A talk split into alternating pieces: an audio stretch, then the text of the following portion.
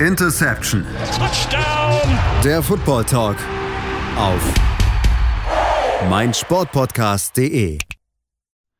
Hallo und herzlich willkommen zu einer neuen Ausgabe von Interception, eurem Football Talk auf meinsportpodcast.de. Mein Name ist Sebastian Müller und wir wollen uns heute mit den Ergebnissen von Woche 11 beschäftigen. Einer Woche, die mal wieder ja, überraschende Wendungen bereitgehalten hat. Viele Thematiken, über die wir natürlich sprechen wollen, die wir uns genau mal mit anschauen wollen. Ein Quarterback, der jetzt ziemlich zurückkommt, wo wir mal gucken wollen, okay, wird das letzte Team geschlagen, aber natürlich auch mit den Top-Teams und einer überraschenden Pleite für die Vikings, oder überraschend deutlichen Pleite vor allen Dingen. Äh, das machen wir hier natürlich nicht allein, sondern heute wieder einen Experten an meiner Seite, den lieben Brien Kamen. Hallo Brien. Moin. Ja, Brien, lass uns ähm, wie gewohnt so ein bisschen unser kleines äh, Roundup starten zum Auftakt unserer, unserer heutigen Folge. Ähm, ja, fangen wir an. Thursday Night Game. Die äh, Tennessee Titans gewinnen mit 27 zu 17 gegen die Green Bay Packers. Das verschlimmern natürlich deren Krise aktuell und man muss wirklich sagen, die Titans haben sich jetzt so ein bisschen ja, wieder nach oben gemausert. Nach einem schwierigen Start ähm, läuft jetzt gerade der Tross bei den Titans. Ja, und ich bin jedes Mal wieder überrascht, irgendwie, wenn die Titans wieder ein Spiel gewinnen, ähm, wo ich denke, wie haben sie das jetzt eigentlich schon wieder gemacht? Also Wahnsinn, die stehen bei 7 und 3. Vor der Saison hätte ich das echt nicht gedacht. Ähm, sie sind jetzt doch schon wieder auch recht klar die Nummer 1 in der AFC South.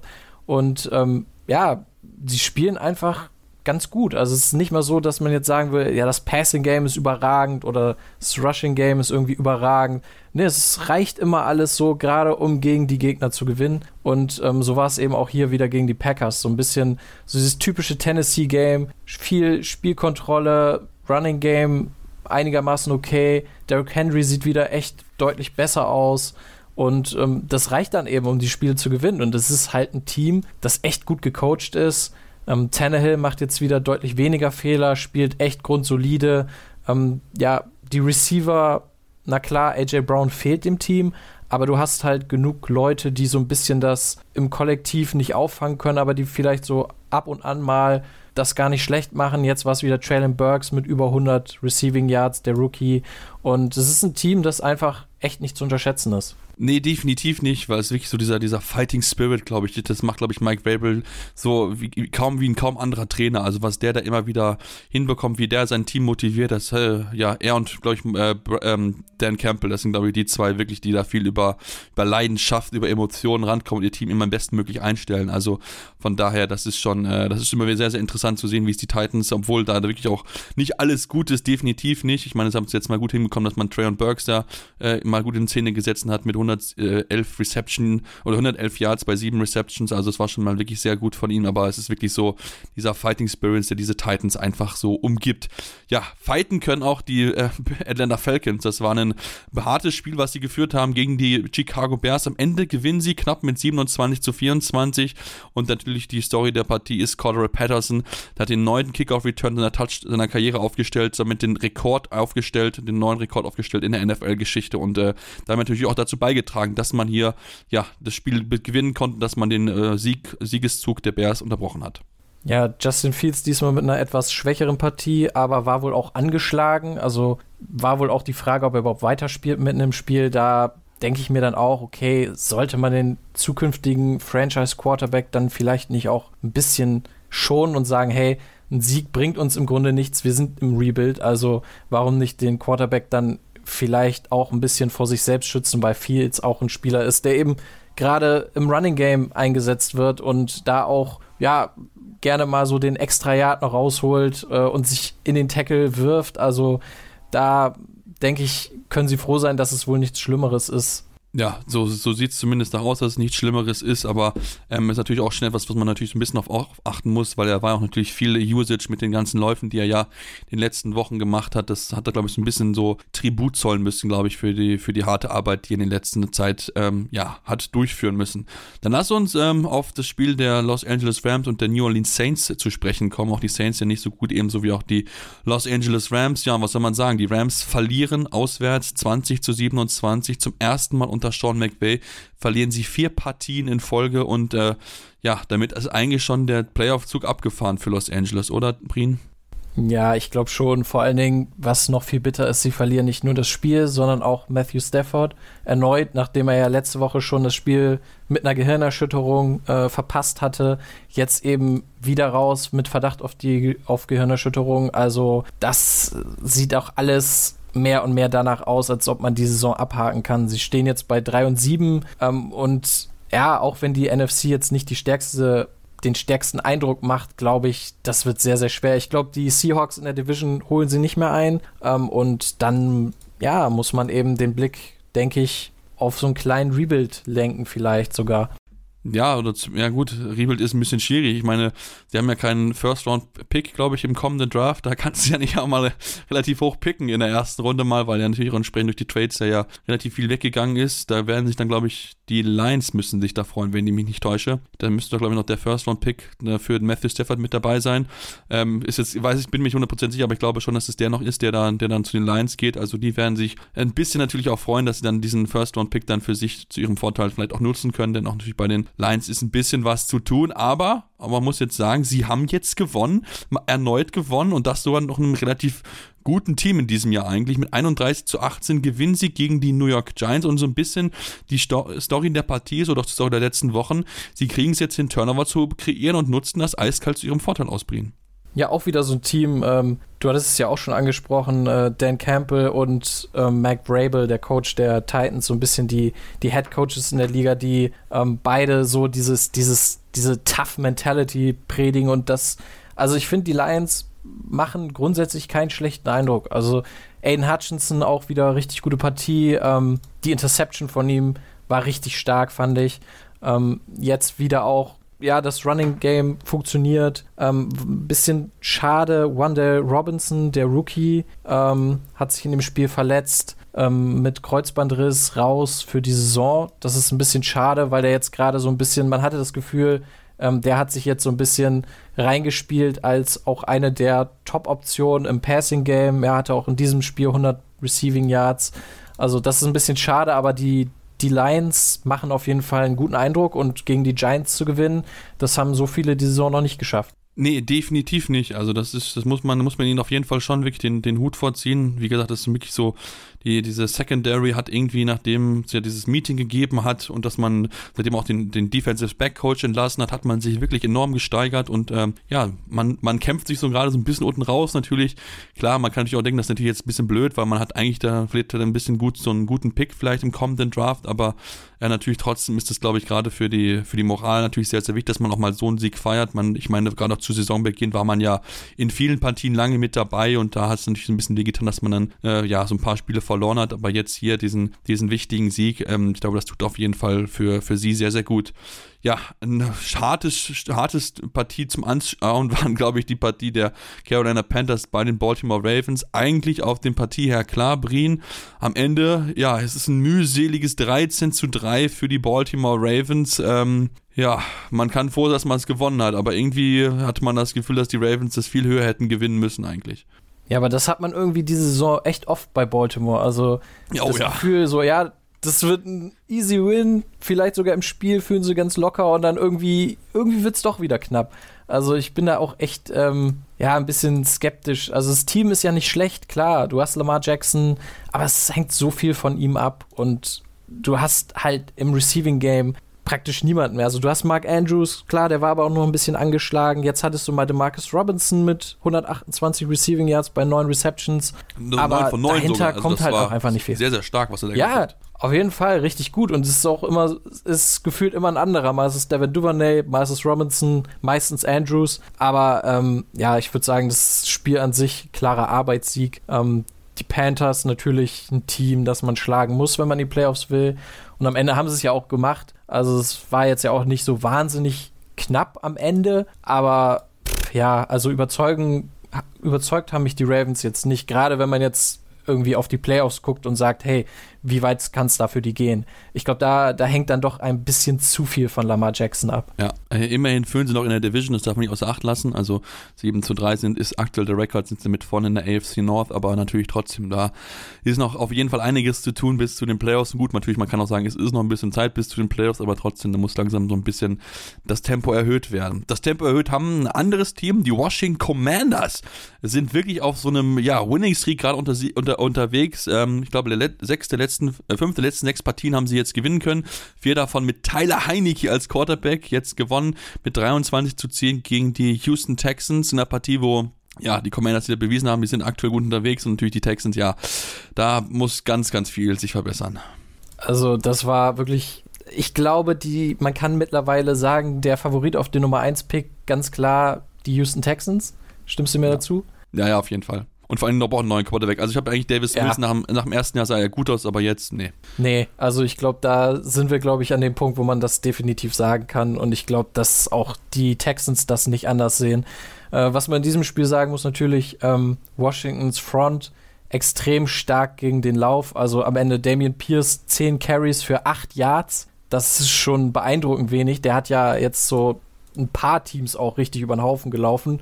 Ähm, ja, am Ende solider Sieg gegen Team, gegen das man gewinnen muss, aus Sicht der Commanders. Äh, Tyler Heinecke, ich bin immer noch nicht überzeugt von ihm. Ich finde, dass er doch sehr auch von den Umständen lebt. Wobei man ihm zugutehalten muss, er gewinnt halt die Spiele im Gegensatz zu Carson Wentz. Also ich verstehe schon, warum sie da bei ihm jetzt bleiben wollen, auch für die Zukunft als Starter. Aber ähm, ja, so, so überzeugen, also wirklich überzeugen, tut es mich jetzt auch nicht.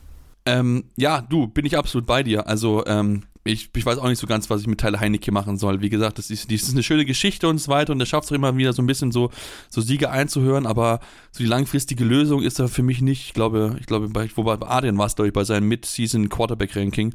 Er hat da geschrieben, das ist so ein, ja, so ein High-End-Backup eigentlich, den du mal reinhauen kannst, wenn ein Quarterback verletzt ist. Das ist er auch natürlich auf jeden Fall, aber so die langfristige Lösung auf der Position ist er einfach nicht. Ich glaube, das müssen wir so ganz, ganz klar sagen. Ich meine, das funktioniert jetzt ganz gut. Man teilt so ein bisschen die Snaps auf auf Running Back mit, äh, mit Antonio Gibson und natürlich mit äh, Brian Robinson. Terry McLaurin hat äh, so ein bisschen jetzt wieder auch seine Form gefunden. Also da funktioniert es dann schon mit der starken Defense jetzt natürlich auch gepaart.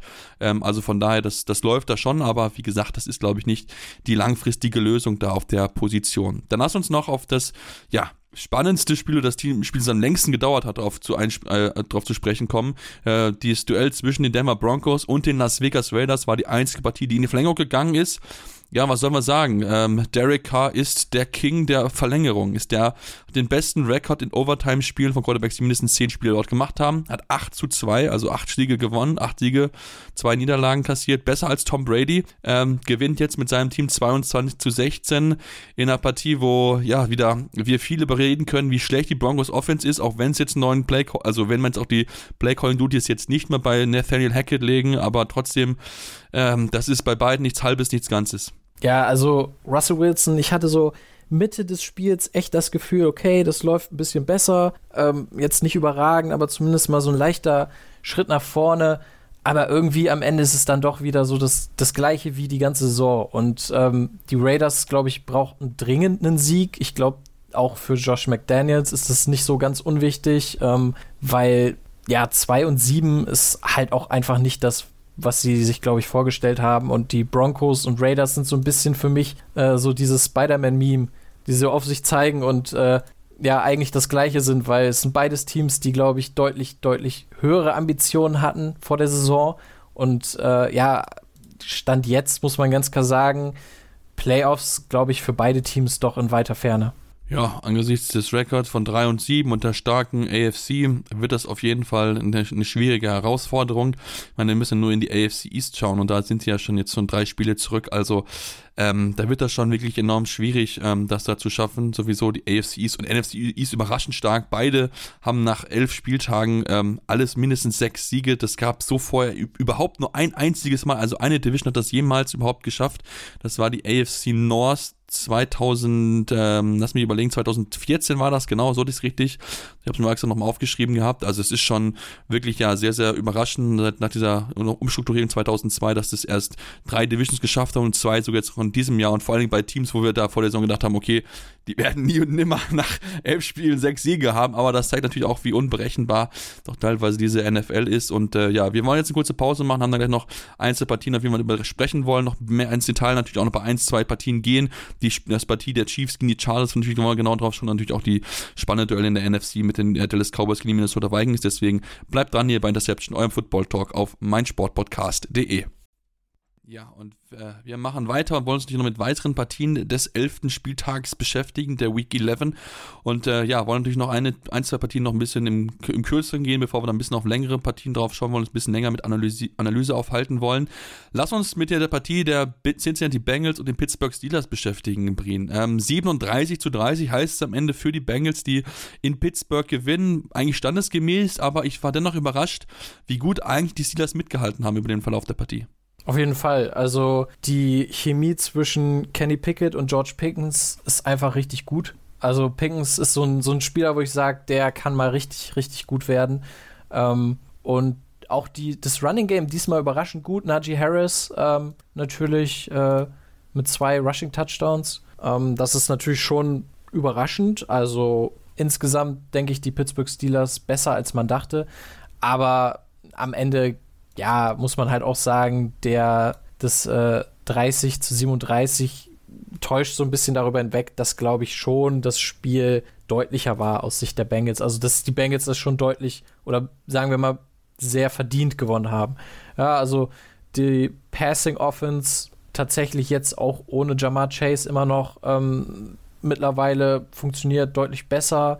Ähm, T. Higgins auch jetzt immer mehr, immer besser eingesetzt. Ja, Joe Mixon natürlich in dem Spiel raus mit einer Gehirnerschütterung, aber auch Samaji Piran, der Backup, hat es richtig gut gemacht, sogar drei, drei, Touchdowns erzielt am Ende. Also von daher denke ich, ja, das Ergebnis ein bisschen knapper als das Spiel, aber nichtsdestotrotz die Steelers mit einer guten Leistung. Ja, definitiv. Und die meisten Punkte, also zum ersten Mal seit Woche 10 2020 haben sie 30 Punkte mal wieder geknackt. Also das zeigt auch wirklich, wie, wie, wie schwer sich auch offensiv in den letzten zwei Jahren getan haben. Übrigens damals auch gegen die Cincinnati Bengals. Damals haben sie 36-10 noch gewonnen, aber das waren, wie gesagt, noch andere Zeiten. Aber ja, immerhin. Also man hat mal 30 Punkte erzielt.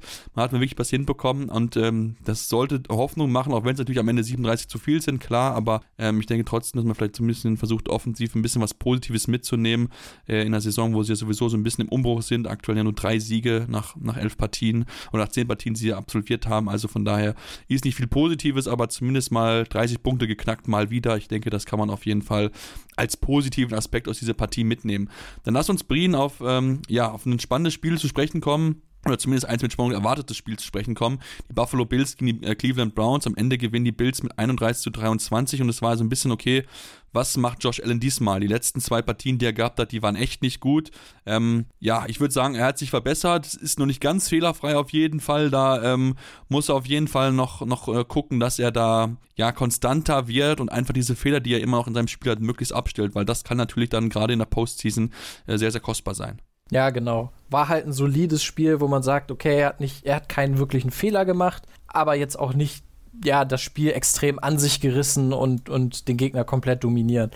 Also ich würde sogar sagen, dass Jacoby Brissett vielleicht sogar die bessere Leistung gezeigt hat von den beiden Quarterbacks in diesem Spiel. Ähm, aber letztendlich sind die Bills halt einfach das bessere Team. Und ich glaube, das haben sie halt schon gezeigt. Was ich ganz interessant fand, ähm, ich glaube, kurz vor der Pause war es, ähm, da hat der Head Coach Sean McDermott von den Bills ähm, mal sich Stephon Dix so ein bisschen zur Brust genommen, lange Diskussion geführt. Würde jetzt nicht sagen, dass sie gestritten haben oder so, aber er hat ihm da doch ein bisschen was erzählt. Äh, und das scheint echt gut gewesen zu sein. Also direkt danach war ja praktisch der, der Touchdown ähm, von Dix. Also vorher hat er, glaube ich, keine einzige, kein einziges Target. Äh, und danach dann am Ende äh, vier Receptions für 48 Yards und Touchdown. Also was auch immer er ihm da gesagt hat, das hat auf jeden Fall sehr gut funktioniert.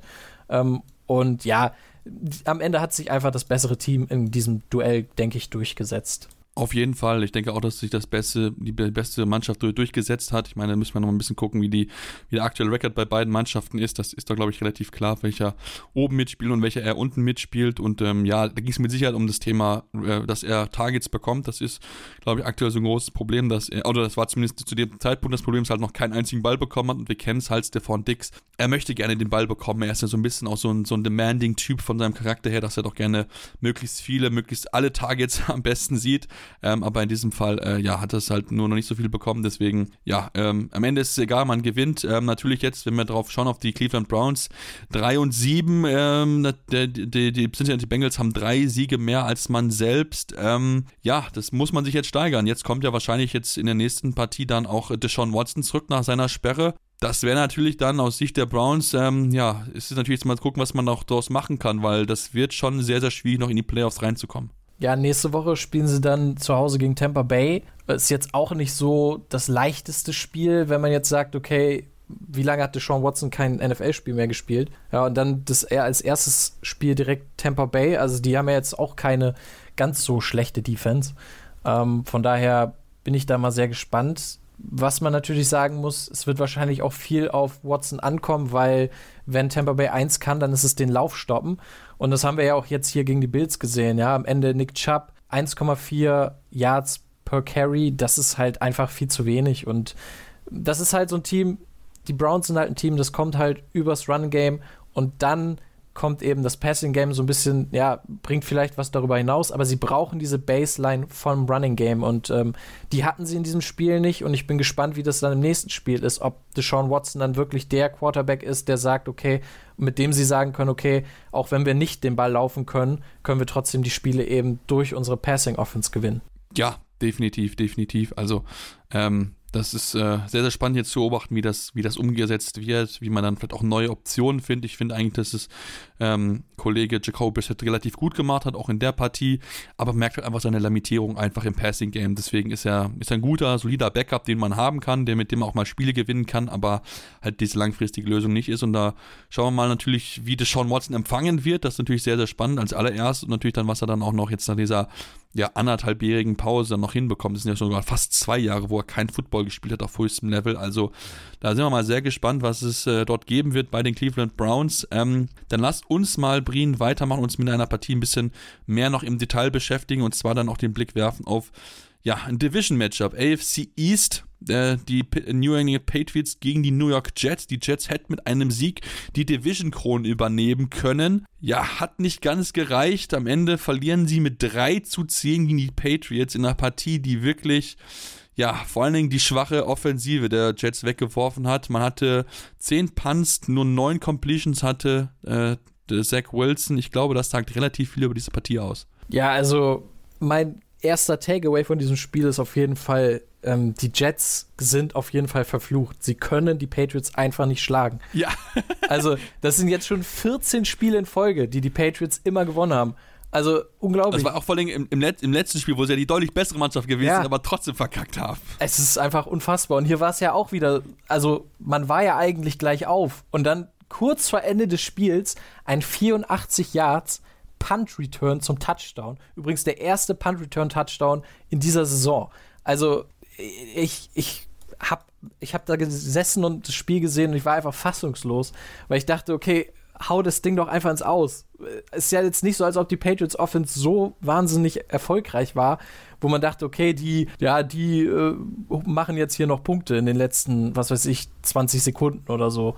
Und es ist halt einfach, also die Jets sind einfach ein Team, das wahnsinnig traurig anzusehen ist, weil mittlerweile die Defense ist ja wirklich Spiel um Spiel richtig, richtig stark. Äh, wieder kein Touchdown zugelassen, beziehungsweise kein Offensiv-Touchdown zugelassen. Ja, der Punt-Return ja dann in den Special Teams. Ähm, aber ja, also wenn du, wenn dein Starting Quarterback neun Completions im Spiel hat, du aber zehnmal puntest, dann weißt du, dass da irgendwas nicht stimmen kann. Stimmen kann. Und ähm, ich muss ganz ehrlich sagen, die Offense mit Joe Flacco hat tatsächlich, ehrlich gesagt, besser ausgesehen, oder? Wie siehst du das? Eine gute Frage. Äh, ich weiß, also schon teilweise schon so ein bisschen. Ich finde einfach, du, du merkst halt irgendwie Zach Wilson an, dass er, dass er einfach nicht so diesen Schritt nach vorne macht. Natürlich, klar, er ist in Jahr zwei, wir dürfen nicht vergessen, auch in, andere Quarterbacks haben es auch nochmal in Jahr drei, in Jahr vier nochmal so einen Sprung nach vorne geschafft, aber man möchte halt schon noch irgendwann so eine gewisse Entwicklung einfach sehen bei ihm, die man jetzt nicht so in der Form halt sieht. Und natürlich, dann hast du halt mit dem erfahrenen Joe Flacco, der mit Sicherheit jetzt in seinem Alter auch sehr limitiert ist, klar. Aber da ist halt schon so, er, er macht weniger Fehler, er ist auch so ein bisschen so ein Routinier, der so ein Team auch so ein bisschen eher Sicherheit vielleicht auch gibt, wo dann auch in die Offensive Line sich dann auch nicht so viele Gedanken machen muss. Das ist dann auch ein bisschen, bisschen einfacher, aber ja, also das ist, ähm, ja, es, mir fällt da auch nicht so viel ein. Ich meine, es ist irgendwie, es ist so nichts, nichts, nichts Halbes, nichts Ganzes, was in der Offensive halt zustande kommt. Ich habe es ja gesagt, neun, neun Completions nur bei 22 Pass-Attempts, 77 Yards, hat vier Sacks einstecken müssen. Natürlich in der Offensive Line, die auch durchaus wackelig ist. Das möchte ich jetzt nicht außer Acht lassen. Da gab es hier auch von einigen anderen Verletzungen mit sicher so ein bisschen so ein Shake-up, wo so ein bisschen diese Routine so ein bisschen abhanden gekommen ist. Aber trotzdem, also ähm, irgendwie so ein bisschen mehr habe ich mir erwartet. Man kann natürlich aber auch sagen, okay, das sind halt die Patriots, gegen die Patriots verlieren sie halt immer. Ja, klar. gegen die, äh, aber äh, trotzdem, ich also, meine, offensiv muss es besser werden. Ich will da jetzt auch nicht komplett raufhauen auf Zach Wilson, aber was mir halt schon auffällt, es sind halt diese, diese Pässe, die er immer wieder drin hat, die einfach komplett zum Gegner gehen. Es war ja jetzt auch wieder, ähm, da hat er dann auch teilweise noch Glück, dass es dann eben keine Deception gab. Nicht diesen einen Ball über die Mitte ähm, komplett zum Gegner wird dann gedroppt vom Verteidiger. Ähm, und das sind halt so Bälle, die ich immer wieder sehe. Und was, was, das ist halt das, was ich bei Wilson so schwierig finde. Dass man sieht zwar immer noch teilweise, ja, okay, hier sieht man das Potenzial aufblitzen, aber er macht halt immer noch die gleichen Fehler, die er letzte Saison gemacht hat. Und das ist so ein Ding, wo ich sage, okay, da sieht man halt so gar keinen Fortschritt. Während aber das Team um ihn rum eigentlich immer besser wird. So, ja, auch das Receiving Core ist ja eigentlich gar nicht so schlecht. Also Elijah Moore eigentlich ein grundsolider Slot-Receiver. Garrett Wilson hat auch diese Saison schon ein paar richtig, richtig gute Ansätze gezeigt. Ähm, jetzt war es ein Denzel Mims, der hier der Leading Receiver war, auch wenn es jetzt nur zwei Receptions für 35 Yards waren, aber hatte immerhin sechs Targets. Also da ist ja durchaus Potenzial, ja. Und auch wenn du jetzt sagst, okay, Brees Hall hat sich verletzt, der war nun mal so diese, dieser ja, Nummer 1 Running Back, der halt wirklich für Big Plays gesorgt hat, aber Michael Carter und James Robinson sind jetzt auch nicht so schlecht. Also eigentlich sollte das Team besser sein offensiv. Ja, und es ist jetzt ja auch nicht so, dass es nur gegen die Patriots war, sondern die letzten Wochen haben wir das immer mal wieder gesehen, ähm, dass sie dann teilweise die Spiele vielleicht noch gewonnen haben durch die Defense. Aber du kannst halt auf Dauer dich nicht darauf verlassen. Und da, also die Jets sind an einem Punkt, wo man sich zumindest mal Gedanken machen sollte über den Quarterback, glaube ich. Ja, und ähm, ich meine natürlich klar, jetzt bist du mit 6 und 4 so relativ gut da. Das kann natürlich dann für den nächsten, also jetzt für den kommenden Draft ein bisschen schwierig da werden, sich da ja, einen guten zu holen, wenn man natürlich relativ spät erst picken wird. Deswegen kann man nur mit dem Uptrade arbeiten. Ob die natürlich in so einer Lage sind, schon über ein Uptrade nachzudenken, vom ähm, Roster her war ich noch so ein bisschen zu bezweifeln. Hängt natürlich auch ein bisschen von der Free Agency ab und so weiter. Aber ähm, ja, da muss man sich auf jeden Fall Gedanken machen. Ähm, beziehungsweise vielleicht gibt man ihm noch ein bisschen Zeit für, für ein Jahr drei und holt dann irgendwie einen starken Backup.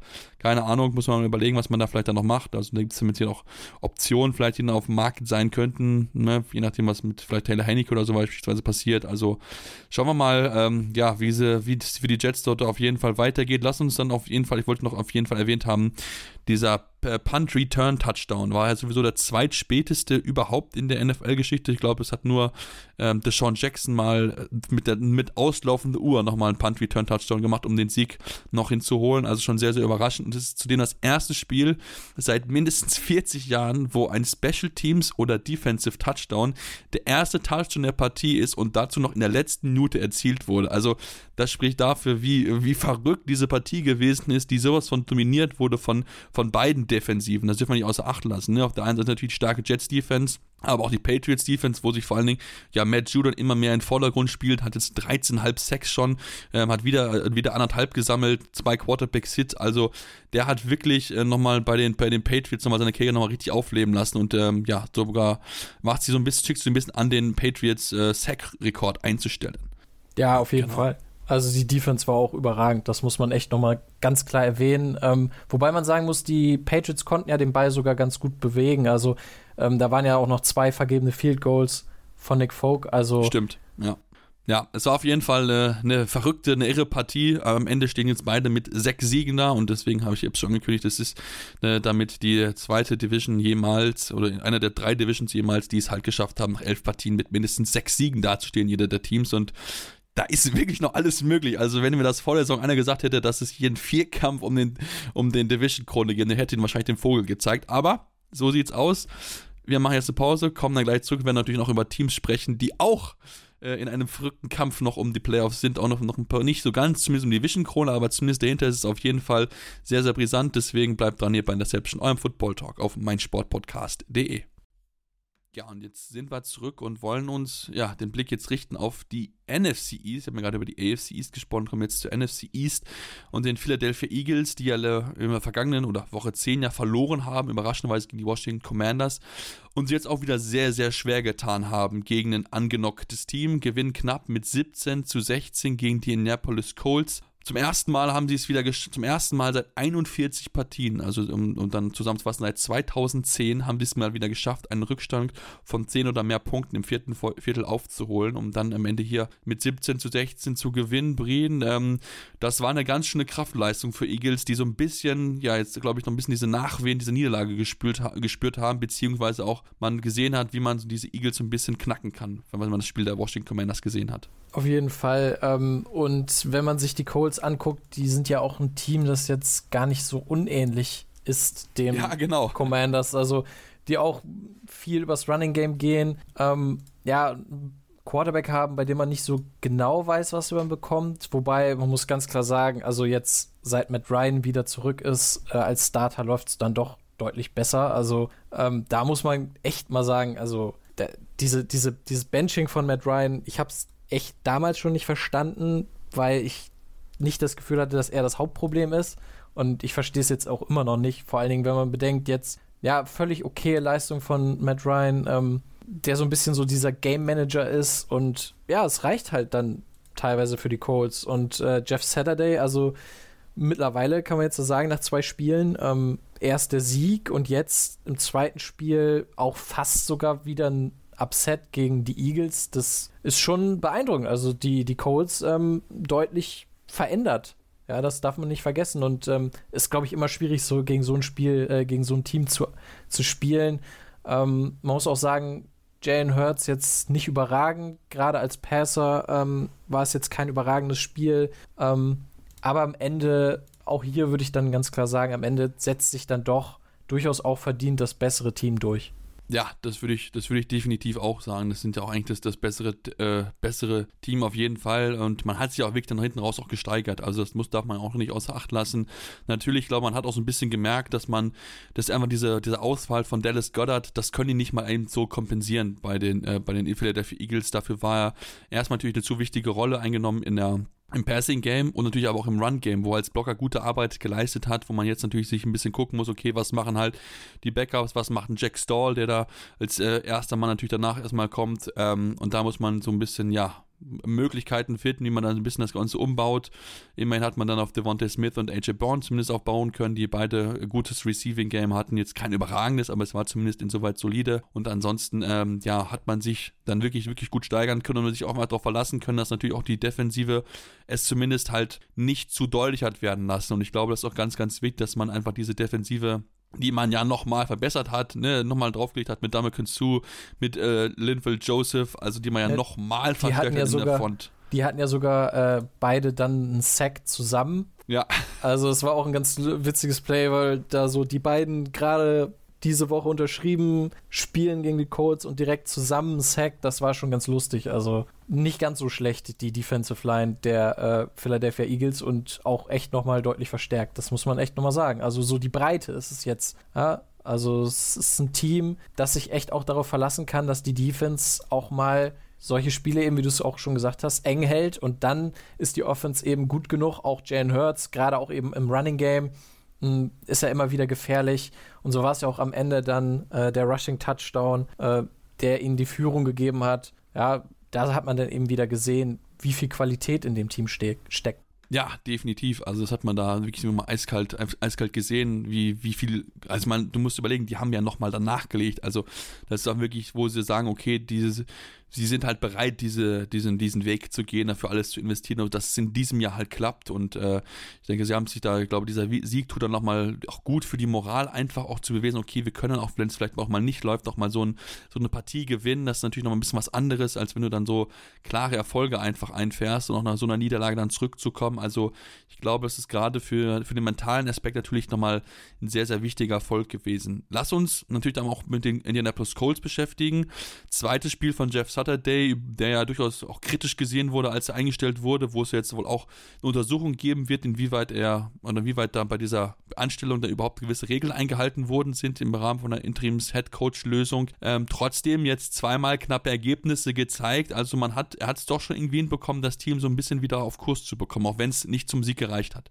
Das ist ja auch so ein bisschen dieses klassische, dieser klassische Effekt des Trainerwechsels, äh, den ja jetzt sportübergreifend viele Teams äh, immer für sich entdecken, dass eigentlich fast egal, welchen, ja, welcher Head Coach dann eben neu kommt, dass der dann es versteht, äh, relativ schnell durchaus erfolgreich mit dem Team zu sein. Also das, das ist was, was man schon häufiger gesehen hat und jetzt auch wieder bei den Colts.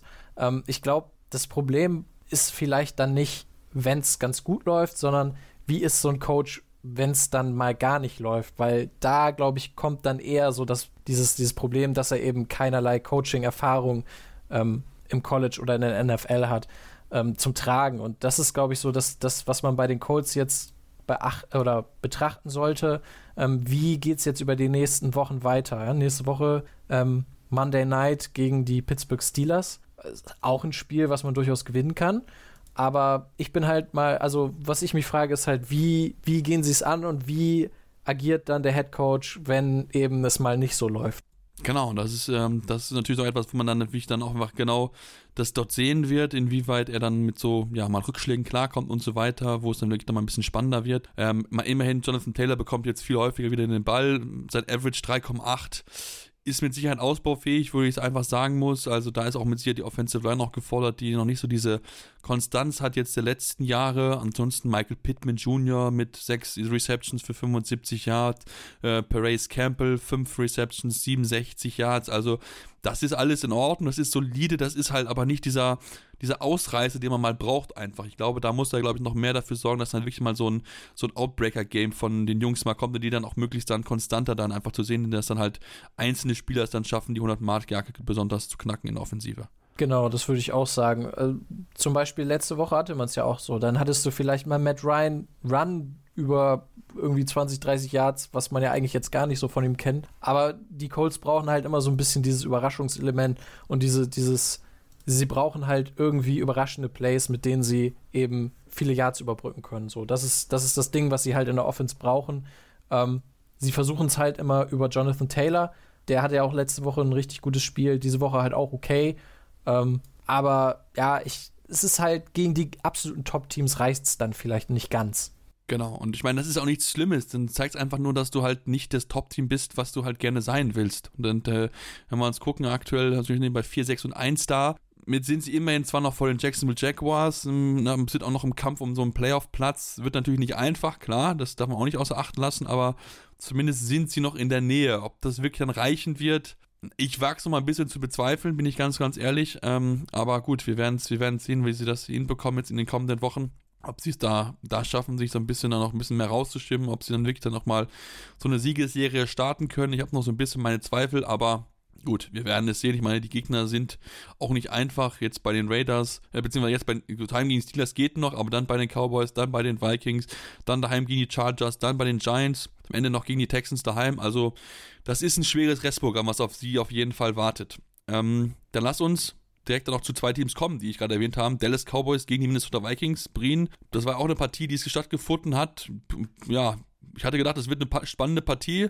Ich wurde relativ enttäuscht. Die Partie, ähm, ja, war relativ schnell schon entschieden. Am Ende gewinnen die Dallas Cowboys mit 40 zu 3 bei den Vikings. Der höchste Erfolg, also der größte Punktunterschied, den sie auswärts jemals eingefahren haben, ihrer Franchise-Geschichte. Und die ist schon sehr, sehr lang. Ähm, ja, es war Cowboys von Beginn an bis zum Ende. Also absolute Dominanz und ich glaube, ich spreche dafür alle, wenn ich sage, das hatte so, glaube ich, kaum jemand erwartet.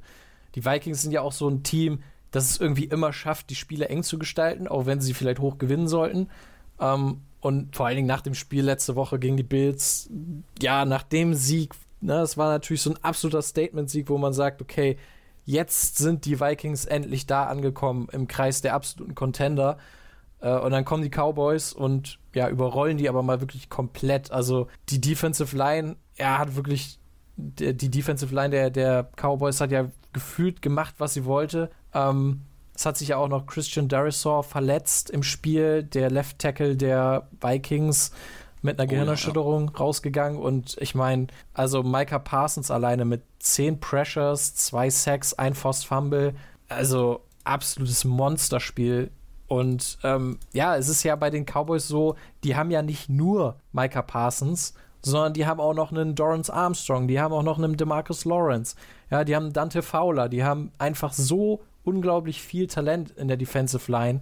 Und wenn du dann wie die Vikings eine Offensive Line hast, die vielleicht okay ist, aber nicht überragend, und dann eben noch vielleicht der beste Spieler in der Offensive Line oder vielleicht der wichtigste Spieler mit dem Left Tackle dann raus muss, dann wird es halt echt schwer. Und äh, das war schon echt beeindruckend. Und auf der anderen Seite ähm, kann ich nur sagen, gib Tony Pollard mehr Touches. Tony Pollard ist besser als Ezekiel Elliott. Ich hoffe, die Cowboys werden das bald mal komplett verstehen, dass sie einfach mal Tony Pollard den Ball geben müssen und der macht daraus was. Ja, wenn wir uns den Average anschauen, spricht relative Bände. Ezekiel Elliott und der Tony Pollard hatten beide 15 Carries. Naja, sagen wir so, der eine hatte 42 Yards, der andere hatte 80 Yards. Pollard hat 80, Ike Elliott 42, Elliott dadurch ein Average von 2,8, Pollard 5,3. Also ich denke, das untermauert das relativ klar, was, äh, was äh, Brien gerade gesagt hat, dass einfach Tony Pollard einfach wirklich eine überragende Waffe ist und auch natürlich im Passing Game, ne? Bester Receiver mit 109 Yards. Ich habe Glück gehabt, dass ich ihn aufgestellt habe. Zwei Touchdowns nochmal gefangen. Also äh, ja, ich habe beide in, in meinem Fantasy-Team und ich habe mich, ich entscheide mich immer häufiger für der Tony Pollard, weil der einfach wirklich konstanter einfach abliefert und du dich einfach darauf verlassen kannst, dass er halt auch im Receiving Game einfach auch eingebunden wird. Und das hat er wirklich, wie sehr, sehr gut hinbekommen. Wirklich eine, wirklich eine rundum gelungene Partie von, von den Dallas Cowboys. Ähm, ich glaube, das kann man einfach, einfach nur, nur hervorheben, ähm, was sie dort gemacht haben. Und äh, ja, ich glaube auch, die, die hatten schon zur im dritten Viertel schon sieben Sacks gesammelt und damit schon ihren Saisonrekord eingestellt. Also das hat auch gezeigt, wie dominant diese Front gewesen ist, wie sie wirklich machen konnten, was sie wollten gegen die, gegen die Offensive Line der Minnesota Vikings und äh, Kirk Cousins. Ja, er kann einfach nicht gewinnen gegen die Dallas Cowboys. Sein Rekord 2 und 9 jetzt, die meisten Niederlagen gegen ein einziges Team sind gegen die Dallas Cowboys. Also ähm, ja, Kirk Cousins kann einfach nicht gegen die Cowboys gewinnen, aber trotzdem, also die Vikings, das war, das müssen sie ganz, ganz schnell abhaken, weil das, das darf dir sowas nicht passieren, wenn du mit 8 und 1 in das Spiel reingehst. Auf jeden Fall. Ähm, sie wollen eben als Contender gesehen werden und dann darfst du eben in so einem Spiel nicht untergehen. Ähm, jetzt im nächsten Spiel dann gegen die Patriots auch eine durchaus unangenehme Offense ähm, und insbesondere die Offensive Line ähm, die Patriots haben ja nun auch keinen schlechten Pass Rush. Wir hatten vorhin auch über Matthew Judon gesprochen und ja, wenn sie haben sogar, glaube ich, schon äh, Christian Derisor äh, für das nächste Spiel, ähm, weil es ja am Donnerstag ist, schon äh, als ausgeruled. Also der ist definitiv gegen die Patriots nicht dabei. Und äh, da bin ich echt mal gespannt, ob sie da dann vielleicht ja andere Lösungen finden, um mit einer sehr guten Defensive Line äh, zurechtzukommen, weil das war wirklich gar nichts. Passing Game, es ging gefühlt nichts, ja, also Kirk Cousins konstant unter Druck und dann hilft dir auch ein Justin Jefferson nicht. Ja, ist so. Also, ähm, da, äh, wo man auch sagen muss, Justin Jefferson ist auch komplett komisch. Hat in den letzten 21 Partien, da hat er zweimal gegen die Cowboys gespielt, 5 Receptions, 54 Receiving Yards. In den restlichen 9, 19 Partien durchschnittlich 7,1 Receptions pro Spiel und 111,2 Yards. Also irgendwie kann auch er nicht gegen Dallas Cowboys spielen. Es ist, es ist wirklich total kurios, dass sie äh, irgendwie ja nicht gegen die Dallas, Dallas Cowboys irgendwie hinbekommen. Aber äh, ja, es ist, so sieht's halt aus. Ähm, es ist wirklich, ja, also wirklich sehr, sehr kurios. Und was halt auch noch irgendwie mit reinspielt, wenn du dir anguckst, die Dallas, äh, die Minnesota Vikings haben eine negative Punktedifferenz von minus zwei.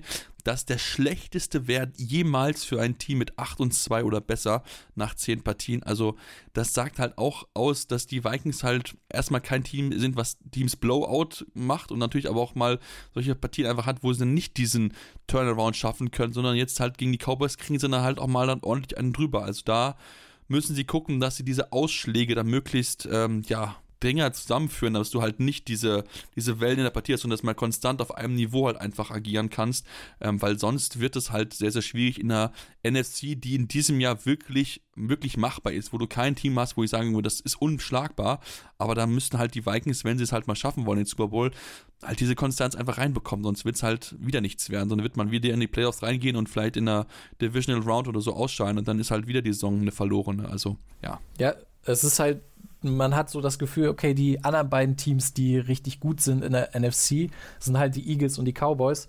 Und die haben halt beide eine richtig gute Defense und eine richtig gute Defensive Line. Und da ist dann so ein bisschen, okay, die sind beide eigentlich vom Matchup nicht so gut für die Vikings. Ähm, also da, da bin ich dann mal doch gespannt. Klar, aber andererseits, ne, so ein Ausreißer, das ist halt die NFL.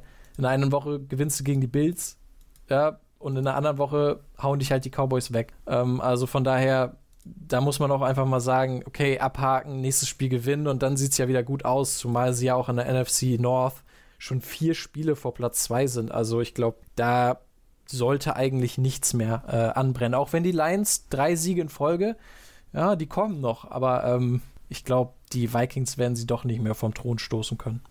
Wahrscheinlich nicht unbedingt, aber ähm, ja, wir werden sehen. Ich meine, es ist bisher in der, in der NFL ist irgendwie relativ viel möglich, aber ich denke, dass die Vikings da trotzdem relativ safe eigentlich aktuell oben stehen. Schauen wir mal, was dann die nächsten Wochen bereithalten. Wir machen jetzt kurze Pause, kommen gleich zurück, wollen nochmal über ein weiteres Partie sprechen. Deswegen bleibt dran hier bei Interception, eurem Football Talk auf meinsportpodcast.de. Ja, und jetzt kommen wir zurück nochmal und bevor nur noch ein Spiel offen, wenn er genau mitgezählt hat, weiß auch, welches, um welches Partie es sich handelt und zwar die Los Angeles Chargers gegen die Kansas City Chiefs, der Duelle der, NF, der AFC, AFC West, so jetzt aber, jetzt im dritten Anlauf funktioniert es auch. Ähm, ja, was soll man sagen? Zwar knappes Spiel, am Ende verlieren die Chargers knapp mit 27 zu 30 in einer Partie, wo ja lange viel möglich gewesen ist, aber am Ende sind halt die Chiefs dann, holen sich halt diesen Sieg dann doch und äh, beweisen Comeback-Qualitäten. Brien. Das ist halt Patrick Mahomes, ne? Dem darfst du halt einfach nicht so viel Zeit geben. Das ist, wir haben es früher immer bei Tom Brady gesagt, oh, das ist zu viel Zeit oder Aaron Rodgers und jetzt ist es halt Mahomes, ne? Also, was will man da noch sagen? Der ist halt einfach eine Maschine und ich glaube, mittlerweile ist er auch schon wieder fast der Favorit äh, auf den MVP, wenn man zumindest die Buchmacher fragt. Also, ja, es war natürlich ein Spiel, wo wir alle, also ich glaube, da kann ich für alle sprechen, da haben wir uns alle drauf gefreut. Ja, bei den Chargers wieder ähm, Keenan Allen und Mike Williams zurück, die beiden Top-Targets für Justin Herbert. Und ähm, ja, ich glaube, da konnte man von ausgehen, dass es ein sehr offensiv geprägtes Spiel wird. Ähm, auch wenn bei den Chiefs natürlich mit Nicole Hartman, der jetzt auf IR ist, und äh, Juju Smith-Schuster die vielleicht beiden besten Receiver, also zumindest Wide Receiver, gefehlt haben. Mm, aber bei den Chiefs hat man auch einfach das Gefühl, das macht gar keinen Unterschied, wer da rumläuft. Solange die Travis Kelsey haben, äh, da läuft das schon. Travis Kelsey und Patrick Mahomes, das reicht dann schon. Ähm, auch hier wieder Kelsey, sechs Receptions bei zehn Targets für 115 Yards, drei Touchdowns. Ähm, und es ist jetzt das zweite Mal in dieser Saison, dass er mindestens drei Touchdowns erzielt hat in einem Spiel. Also absoluter Wahnsinn. Ähm, und ja, was soll man sagen? Also die Chiefs sehen immer mehr aus wie ein absoluter Super Bowl-Contender. Ja, also ich meine, äh, ist das eine Frage? das ist eine Feststellung. Also ich meine, äh, ja, das ist auf jeden Fall. Also ich meine, das sind ja sowieso immer, immer für mich irgendwie ein Super Bowl-Kandidat, auch wenn wir so ein bisschen gedacht okay, gut, was kann vielleicht werden ohne, ohne äh, Tyreek Hill, aber ähm, ja, also ich meine, solange die Patrick Mahomes und Andy Reid haben, werden die wahrscheinlich immer mit Super Bowl mitkämpfen, aber es ist schon wirklich, ich muss auch sagen, also ich hatte ein bisschen so ein bisschen Gedanken, okay, wie könnte es eventuell werden, aber das machen sie wirklich, ja, wirklich gut, muss ich ganz ehrlich zugeben. Also da ähm, wechseln sie gut durch, man immer wieder Jungs, die nochmal nach vorne treten. Justin Watson jetzt in dem Spiel mit, mit äh, drei Receptions für 67 Yards. Äh, Isaiah Pacheco hat sie wirklich in den Vordergrund gespielt. 15 Carries, 107 Yards, 7,1 im Schnitt. Also wirklich, diese diese Mannschaft lebt zwar immer noch von Patrick Mahomes und Travis Kelsey, die ein überragendes Duo einfach sind, aber trotzdem, sie haben jetzt einfach so viele Namen, die immer mal so einen Outbreaker haben, die es halt einfach so ein bisschen immer gesucht wurde, hinter, hinter Kelsey und Hill, aber jetzt hast du halt einfach so viele Optionen und man muss einfach sagen, die zünden auch viel, viel besser irgendwie. Ja, und man hat das Gefühl, es ist wirklich fast egal, wer da ist und defensiv ja das Gleiche. Da hast du auch Spieler, die halt jederzeit mal für ein Big Play sorgen können. Und das ist halt einfach echt faszinierend. Ähm, dass dieses Team einfach, ja, einfach richtig, richtig gut ist. Und das ist für mich auch so ein bisschen der Unterschied zu den Chargers, ähm, weil bei den Chargers merkst du halt, okay, wenn da ein, zwei Spieler oder Playmaker fehlen, dann, dann ist das plötzlich ein Team, was nicht mehr so gut funktioniert. Ja, wir hatten es mit der Offense, Keenan Allen draußen, Mike Williams draußen, das funktioniert dann einfach nicht. Und auch hier im Spiel ja wieder, Mike Williams ähm, musste ja auch schon wieder raus wegen einer Knöchelverletzung. Also ähm, da glaube ich, müssen die Chargers darauf hoffen, dass es nicht so schwerwiegend ist. Ähm, insgesamt, ich finde, das ist einfach so dieses Ding, wo ich sage, okay, bei den Chargers, ja, da, sie brauchen halt diese Playmaker, sie brauchen die Top-Spieler, die Top-Plays machen. Auch Justin Herbert muss halt Elite auf einem Elite-Level spielen, damit sie wirklich gut sind. Und bei den Chiefs ist es halt, das Coaching gibt denen so eine hohe Baseline, dass sie halt dann auch mal ein Spiel gewinnen können, wenn eben zwei, drei wichtige Spieler ausfallen oder eben sich im Spiel verletzen. Weil sie halt immer wieder noch Leute haben, die sie eben gut verstehen, äh, wie sie die einsetzen müssen. Du hast es auch schon gesagt, Isaiah Pacheco, ähm, das ist ja auch ein Spieler, den man jetzt vor der Saison nicht wahnsinnig auf der Rechnung hatte. Klar, der hat in der Preseason schon gute Leistungen gezeigt, aber Clyde Edwards Hilaire war ja nun mal ein Erstrunden-Pick als äh, Running Back. Das ist ja dann schon mal ein Status, den er hat. Ähm, der hat sich jetzt in dem Spiel verletzt, äh, war ja sowieso schon nicht mehr der, der klare Starter. Das war ja schon Pacheco und ich glaube, der hat das jetzt auch äh, gefestigt mit der Leistung. Also da sieht man einfach, das ist ein richtig gutes Team mit richtig vielen guten Spielern, gut gecoacht. Auch die Defense wieder im entscheidenden Moment da ähm, und die Interception forciert dann am Ende äh, von Nick Bolton.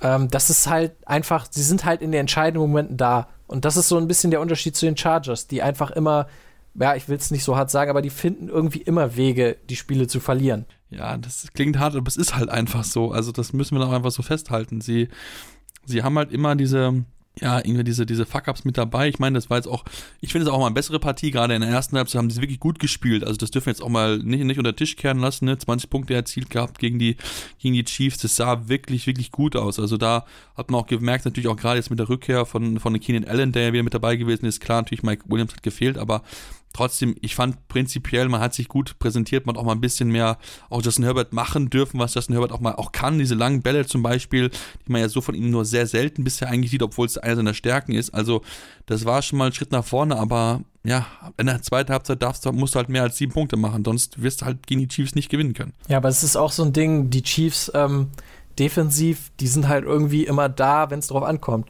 Also man denkt immer, okay, die Chiefs, die haben jetzt keine wirklich überragende Defense, aber irgendwie, die sind halt immer da, wenn es drauf ankommt.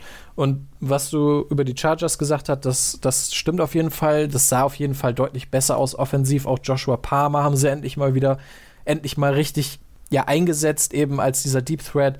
Ähm, hat ja auch diesen 50-Yard-Touchdown-Pass dann gefangen. Ähm, am Ende auch über 100 Receiving Yards, zwei Touchdowns. Also die Offense sah echt okay aus. Es ist dann halt eben die, es sind dann eben diese Kleinigkeiten in den entscheidenden Momenten, die dann so den Unterschied gemacht haben in diesem Spiel. Ja, definitiv. So ist es einfach diese, diese Kleinigkeiten und ähm, ja, am Ende ist es halt einfach so, dass Patrick Mahomes auswärts in Division-Duellen einfach nicht zu schlagen ist. 14 zu 0 ist sein Rekord, seitdem er in der NFL ist. Das ist einfach wirklich, wirklich absolut brutal und natürlich wollen wir nicht auch unerwähnt lassen, dass ein gewisser Travis Kelsey einen neuen Rekord aufgestellt hat. Ähm, zum 33. Mal hat er mehr als 100 Receiving Yards. Damit hat er jetzt den alleinigen Rekord, hat damit den Rekord von äh, äh, ja, Rob Gronkowski gebrochen. Er hatte 32, also von da hat er jetzt den Tiebreak aufgehoben und äh, ja, ist wirklich absolut un unglaublich, was die Chiefs hier Woche und Woche für Woche, Jahr für Jahr einfach zusammenstellen. Noch in diesem Jahr werden sie wieder eine ganz, ganz heiße Rolle mitspie äh, darum mitspielen, wenn es in Richtung Playoffs geht, wenn es Richtung, ähm, ja, Richtung, äh, Richtung Super Bowl gehen wird. Und ja, jetzt die heiße Phase beginnt ja jetzt so richtig diese Woche. Brien, wir haben, haben Thanksgiving Week in dieser Woche. Drei Partien sind die wir, die wir haben werden. Es fängt an mit Buffalo Bills gegen Detroit Lions dann die New York Giants gegen die äh, New York Giants bei den Dallas Cowboys und dann die New York Patriots bei den Minnesota Vikings. Spannende Partien auf jeden Fall, wo es natürlich auch richtig Richtung ähm, Playoff dann noch schon erste Entscheidungen geben könnte. Ne? Gerade Giants Cowboys, das ist mit Sicherheit auch so ein, so ein Tiebreaker-Duell, das sehr, sehr wichtig sein kann für beide Mannschaften, die aktuell beide bei 7-3 stehen. Und ja, man sagt immer, nach Thanksgiving geht es so richtig los. Und dann freuen wir uns ja dann drauf, was dann diese Teams dann direkt auf Thanksgiving dann zeigen. Denn ähm, jetzt darf man sich nichts mehr erlauben, wenn man im Kampf um den Playoffs eine möglichst gute Position annehmen will. Ja, und was man auch sagen muss, ähm, fünf der sechs beteiligten Teams an Thanksgiving haben einen positiven Rekord. Das war jetzt auch nicht immer so in der Vergangenheit. Ja. Also ich kann mich da auch an teilweise Spiele erinnern. Äh, ich glaube einmal De Detroit Lions, ich glaube gegen Chicago Bears mit David Blau. Also das war dann schon deutlich schwerere Kost. Ähm, und ja klar, die Lions natürlich mit äh, 4 und 6 jetzt kein Top-Team, aber die haben immerhin drei Spiele in Folge gewonnen. Also die sind jetzt auch kein Fallobst und ähm, die Bills zuletzt ja auch teilweise ein bisschen geschwächelt. Ähm, also von daher könnte ich mir vorstellen, dass es auch so ein Spiel wird, was vielleicht enger wird, als man es sich erwartet. Und vielleicht wird es ja auch so ein richtiges offensives Feuerwerk. Also die Lions sind ja eigentlich auch ein Team, das durchaus in der Lage ist, offensiv definitiv sehr viele Punkte zu machen und äh, die Bills ja sowieso. Ja, das sowieso. Ich denke, da machen wir uns gar keine Gedanken machen. Ähm, also von daher, das werden, glaube ich, richtig, richtig spannende Partien auf jeden Fall. Wir werden natürlich auch schauen können. Ne? Es ist ja noch relativ gute Zeiten ähm, im Vergleichsweise. Wir können ja zwei Partien fast durchgucken, eigentlich, wenn man ganz ehrlich ist. Schauen wir mal dann drauf, wie das natürlich dann ist und dann, wie es natürlich dann auch in den nächsten Wochen dann natürlich dann auch mit den anderen Partien losgeht. Wie gesagt, die Sean Watson-Rückkehr zum Beispiel. Also da, da gibt es mit Sicherheit das eine oder andere interessante Duell, wo wir natürlich genau drauf schauen werden, wo wir natürlich auch nächste Woche drüber reden werden. Deswegen solltet ihr unseren Podcast unbedingt abonnieren bei dem Podcatcher eurer Wahl. Ähm, Spotify, iTunes dürft uns gerne eine Rezension noch hinterlassen, gerne 5 Sterne, aber gerne konstruktive Kritik, was können wir besser machen, woran können wir arbeiten. Ansonsten dürft ihr uns auch gerne schreiben und uns folgen auf den Social Media Kanälen eurer Wahl, Facebook, Twitter, Instagram mit dem Handle Interception FT findet ihr uns dort jeweils. Ja, und dann gibt es uns der nächste Woche wieder hier bei Interception, eurem Football Talk auf meinsportpodcast.de. Interception. Touchdown. Der Football Talk auf meinsportpodcast.de